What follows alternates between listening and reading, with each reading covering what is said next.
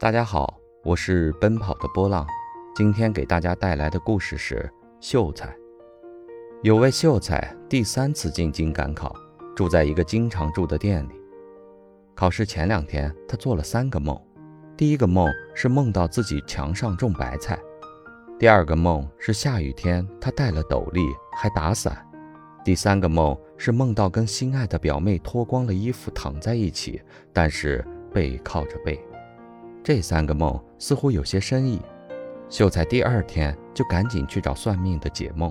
算命的一听，连拍大腿说：“你还是回家吧。你想想，高墙上种菜不是白费劲儿吗？戴斗笠打雨伞，那不是多此一举吗？跟表妹都脱光了躺在一张床上，却背靠背，不是没戏吗？”秀才一听，心灰意冷。回店收拾包袱，准备回家。店老板非常奇怪，问：“不是明天才考试吗？今天你怎么就回乡了？”秀才如此这般说了一番，店老板乐了：“哟，我也会解梦的。我倒觉得你这次一定要留下来。你想想，墙上种菜不是高中吗？戴斗笠打伞不是说明你这次有备无患吗？”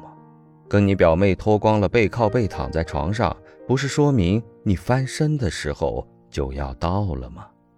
秀才一听更有道理，于是精神振奋地参加考试，居然中了个探花。积极的人像太阳，照到哪里哪里亮；消极的人像月亮，初一十五不一样。想法决定我们的生活，有什么样的想法？就有什么样的未来。